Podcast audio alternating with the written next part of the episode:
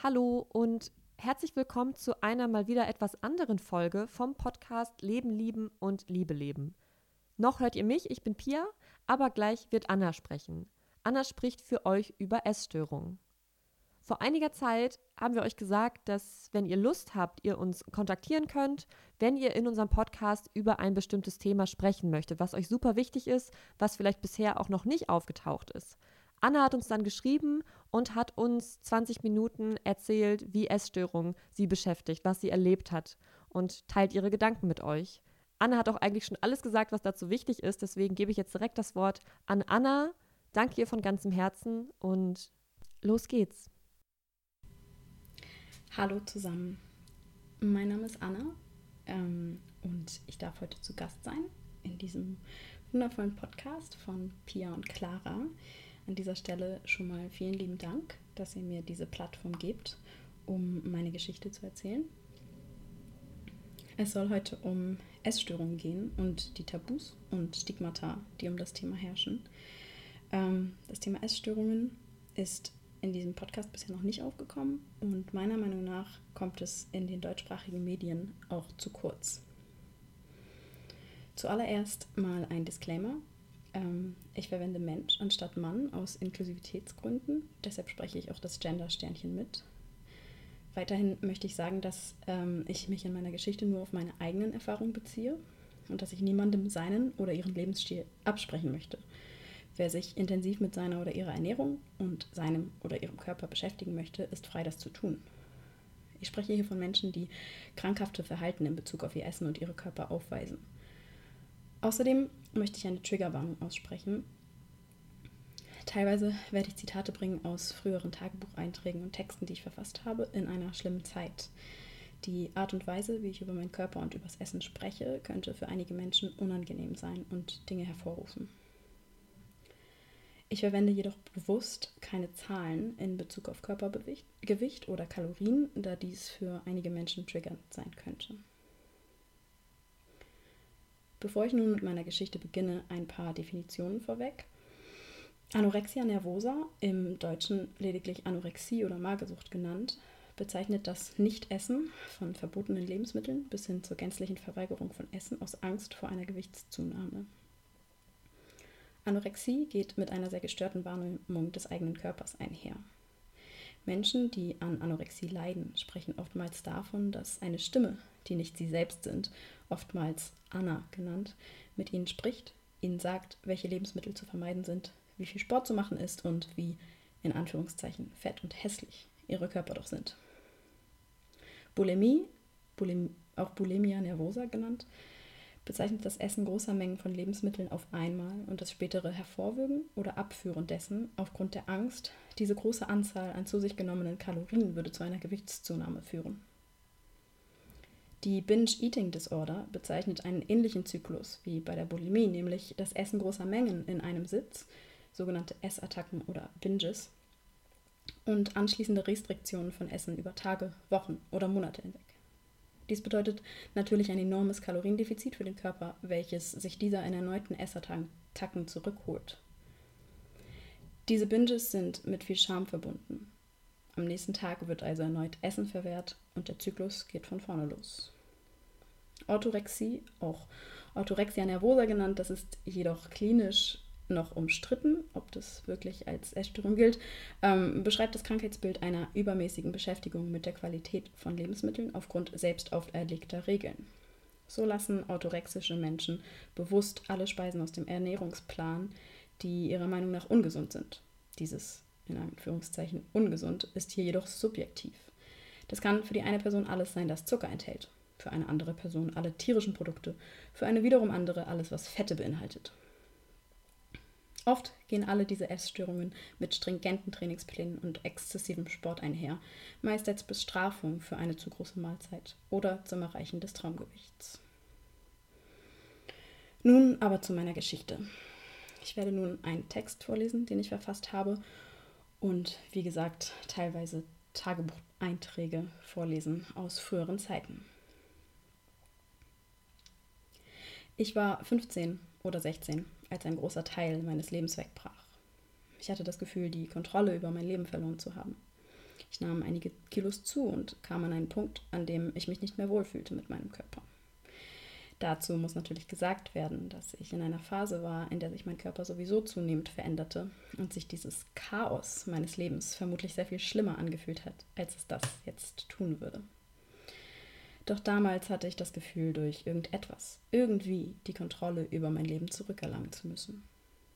Und das tat ich auf die einzige Art und Weise, wie ich es damals konnte. Denn ich wusste es nicht besser. Wie auch, wenn du links und rechts nur Zeitschriften mit gefotoshoppten Models siehst, sowohl weiblich als auch männlich gelesene Menschen mit unrealistischen Schönheitsidealen. Ich möchte meinen Eltern keinesfalls einen Vorwurf machen, denn sie leben ja auch in der gleichen Welt wie wir alle, umgeben mit all dem Hollywood-Fame, all den Schönheitsidealen, all den Mythen, was nun gesund und was ungesund ist.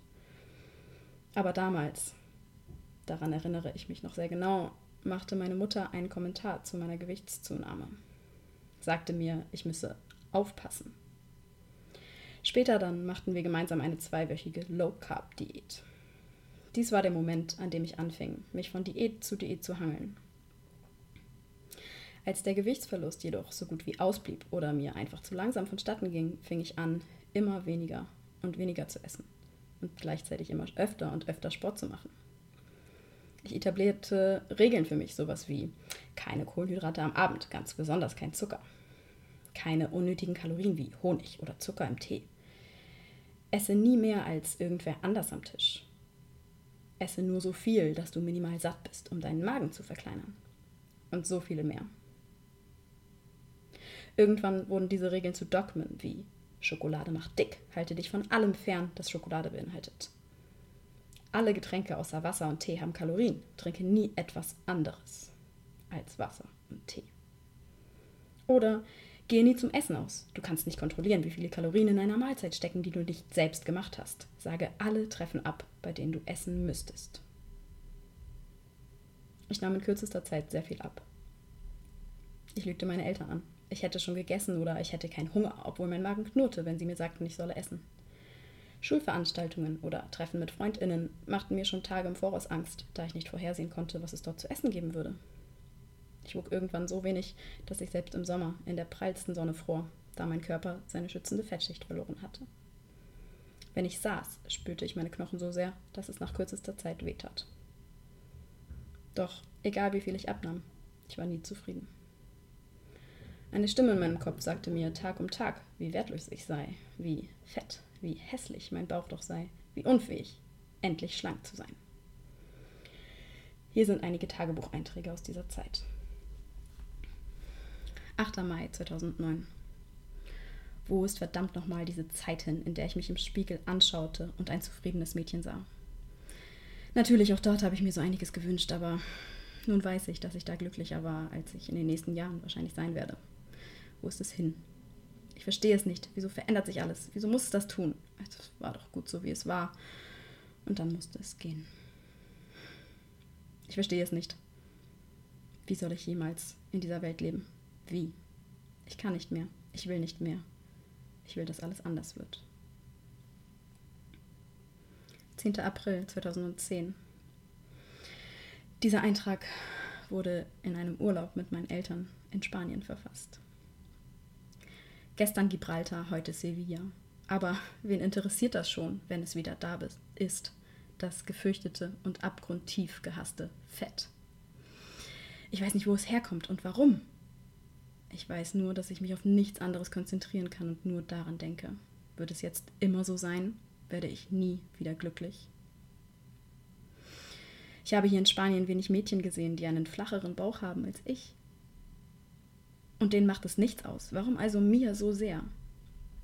Ich habe so Angst, dass es nicht wieder verschwindet. Ich weiß nicht, ob es überhaupt ein Wort gibt, das meinen Zustand treffend beschreibt. Ich möchte alles auf Anfang drehen. Ich möchte einfach nur heulen.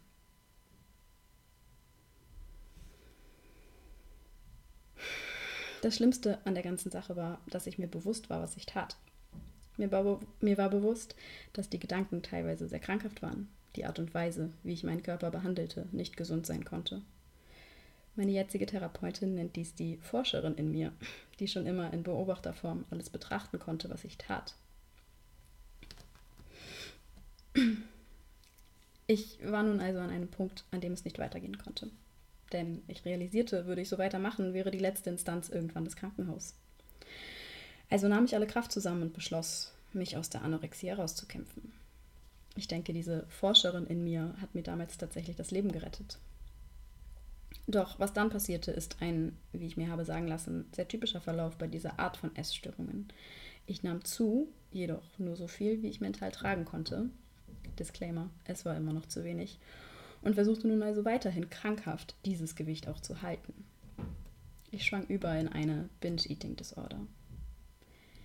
Wie vorhin erläutert, bedeutet das, dass ich mir durch strikte Essensregeln und strikte Sportplä Sportpläne Dinge verwehrte, von denen ich dachte, sie würden mich zunehmen lassen.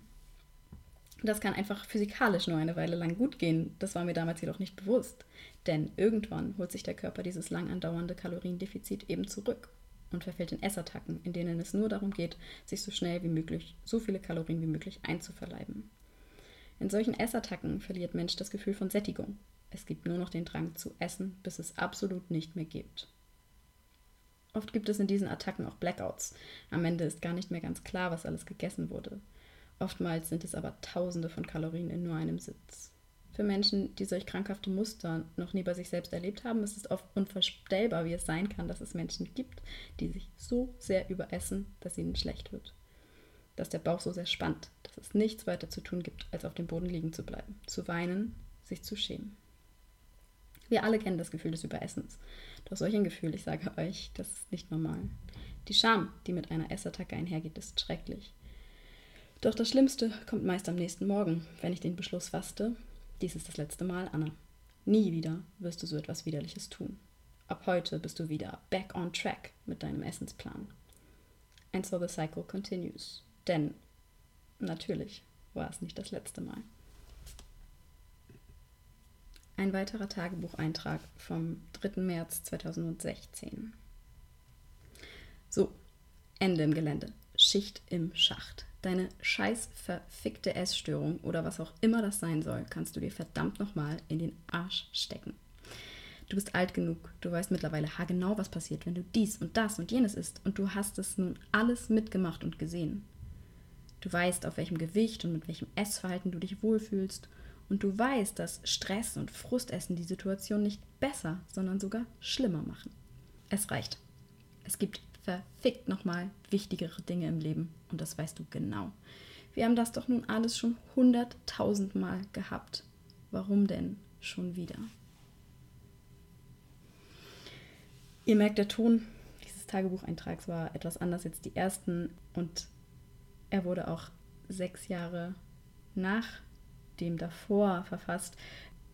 Wie gesagt, Essstörungen sind mentale Krankheiten.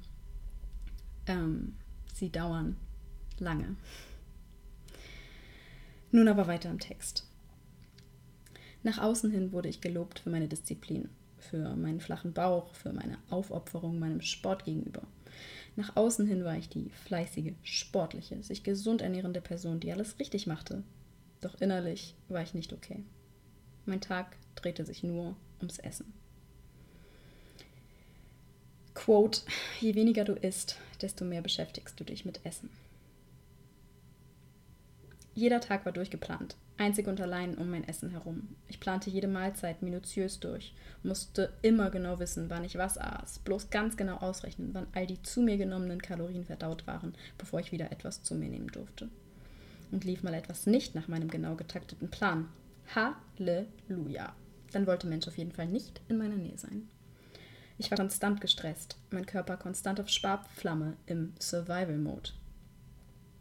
Wer irgendwas aus dem Biologieunterricht mitgenommen hat, weiß, dass der Fight-of-Flight-Mode im Steinzeitalter dazu diente, jederzeit bereit zu sein, falls Gefahren lauerten. Setzte dieser Modus ein, wurde der Körper mit Adrenalin geflutet. Wenn wir gestresst sind, passiert genau das. Hinzu kam, dass ich als die ehrgeizige Person, die ich bin, alles daran legte, so viel wie möglich am Tag zu schaffen. Ich wollte alles auf einmal sein.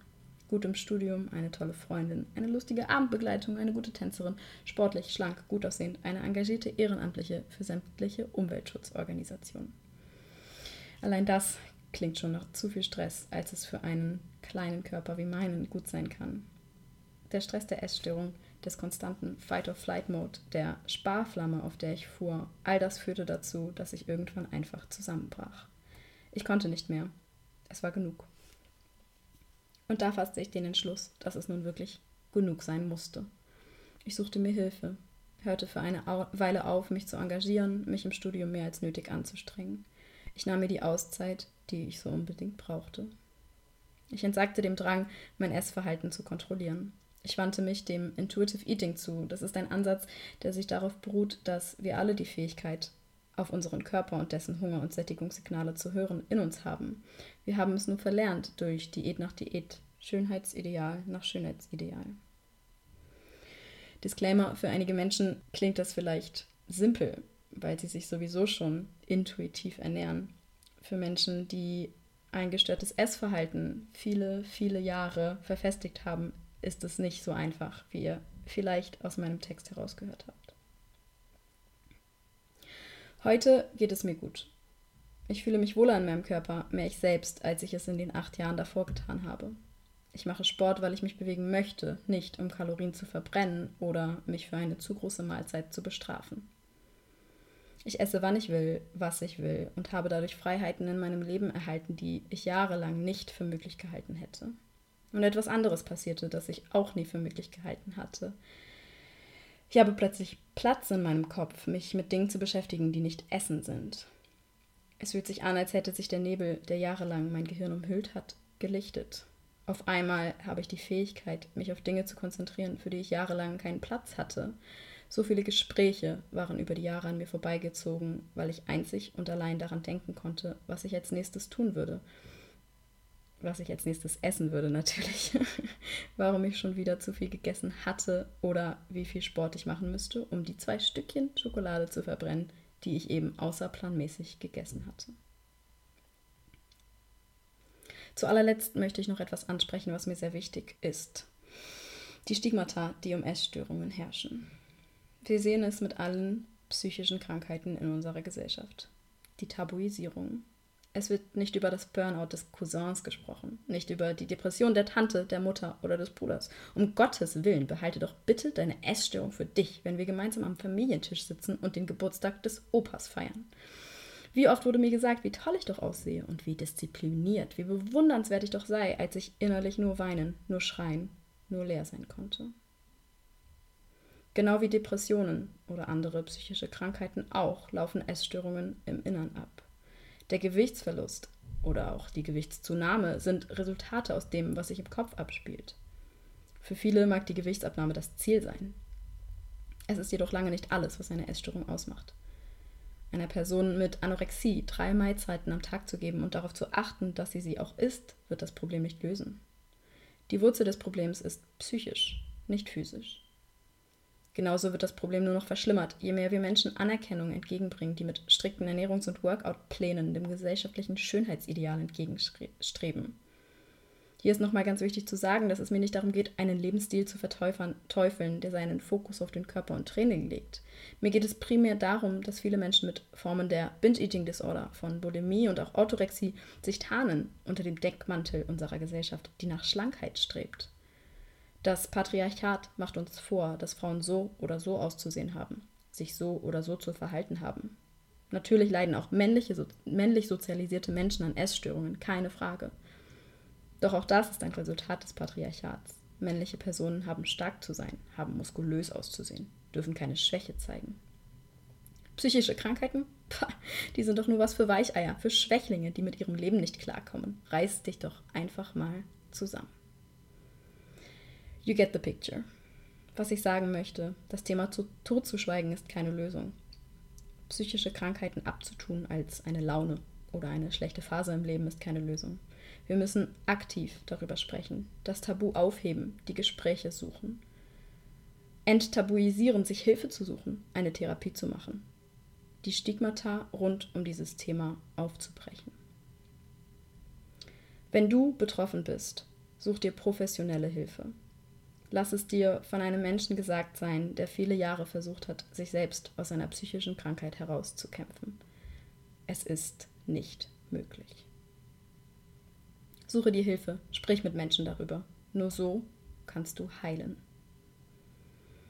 Wenn du einen Menschen kennst, der betroffen ist oder den Anschein macht, es zu sein, biete deine Hilfe an. Sieh nicht einfach nur zu oder tue es ab, wenn dieser Mensch sich selbst Schaden zufügt. Danke fürs Zuhören. Auch von mir danke fürs Zuhören. Vielen, vielen Dank an Anna. Und wenn auch du etwas mit uns teilen möchtest, wenn auch du auf diese Art und Weise etwas in diesem Podcast erzählen magst, dann kontaktiere uns total gerne. Du kannst mir eine E-Mail schreiben an pia.kraft-futter.de. Das nachlesen kannst du auch nochmal in der Podcast-Beschreibung. Also schreib uns gerne, welches Thema dich beschäftigt, worüber du sprechen wollen würdest. Dann können wir in Kontakt kommen und dann hören wir dich hier vielleicht auch bald. So oder so, alles Gute und bis zur nächsten Folge. Ciao.